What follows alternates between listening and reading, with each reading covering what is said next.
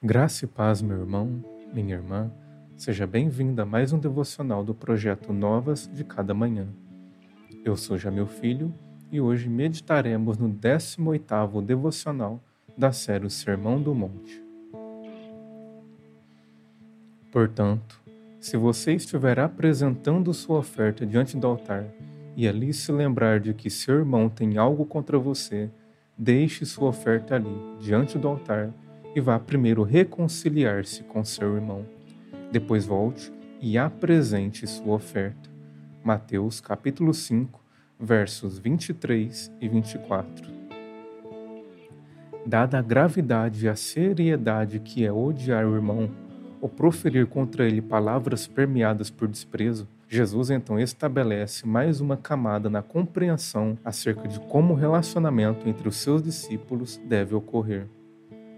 Cristo deixa claro que não existe relacionamento com Deus sem relacionamento com o próximo. E, na mesma medida, não há verdadeiro relacionamento com o outro sem que estejamos fundamentados e alicerçados num verdadeiro relacionamento com Deus.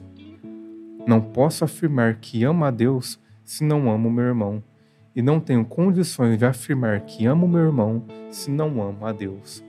Na mesma proporção que os discípulos de Jesus são chamados para se absterem da animosidade de uma vida guiada pelo ódio, também são chamados para se entregarem a um estilo de vida e conduta pautados por um espírito de reconciliação e paz.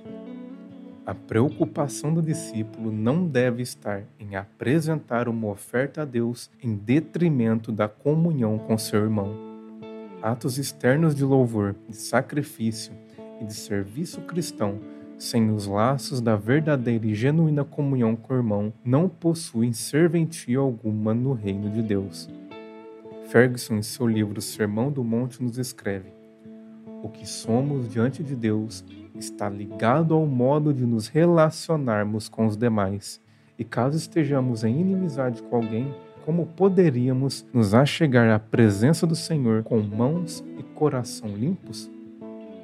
O apóstolo João nos deixa claro que quem afirma estar na luz, mas odeia seu irmão, continua nas trevas. Quem ama seu irmão permanece na luz e nele não há causa de tropeço. Mas quem odeia seu irmão está nas trevas e anda nas trevas, não sabe para onde vai, porque as trevas o cegaram. Assim ele nos escreve em sua primeira carta, capítulo 2, do verso 9 ao verso 11. Isso não significa, entretanto, que nossos relacionamentos serão sempre pautados pela justiça ou que estarão livres de atritos e fagulhas. Não é isso que Cristo tem em mente, pelo contrário, ele sabe que ainda há em nosso coração a velha raiz do pecado, que inevitavelmente se manifestará em algum momento. O discípulo invariavelmente irá entrar em atrito com seu irmão no entanto, o Mestre espera que seu coração esteja disposto a reconhecer suas falhas. Deixar a oferta no altar, o serviço externo e visível, requer humildade e submissão para caminhar em direção ao secreto onde a reconciliação acontece. A tendência do coração humano sempre será caminhar em direção ao sacrifício, ao que se pode realizar com a força do braço. Deixar a oferta e seguir na direção oposta, no caminho da humilhação e reconhecimento das próprias falhas, requer o auxílio e agir do Espírito Santo.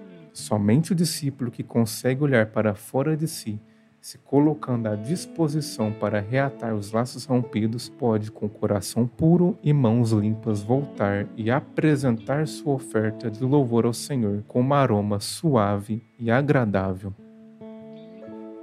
Feche os seus olhos e ore comigo. Pai, oro a Ti pedindo para que o Senhor auxilie-me a reconhecer as minhas ofensas cometidas contra meu irmão.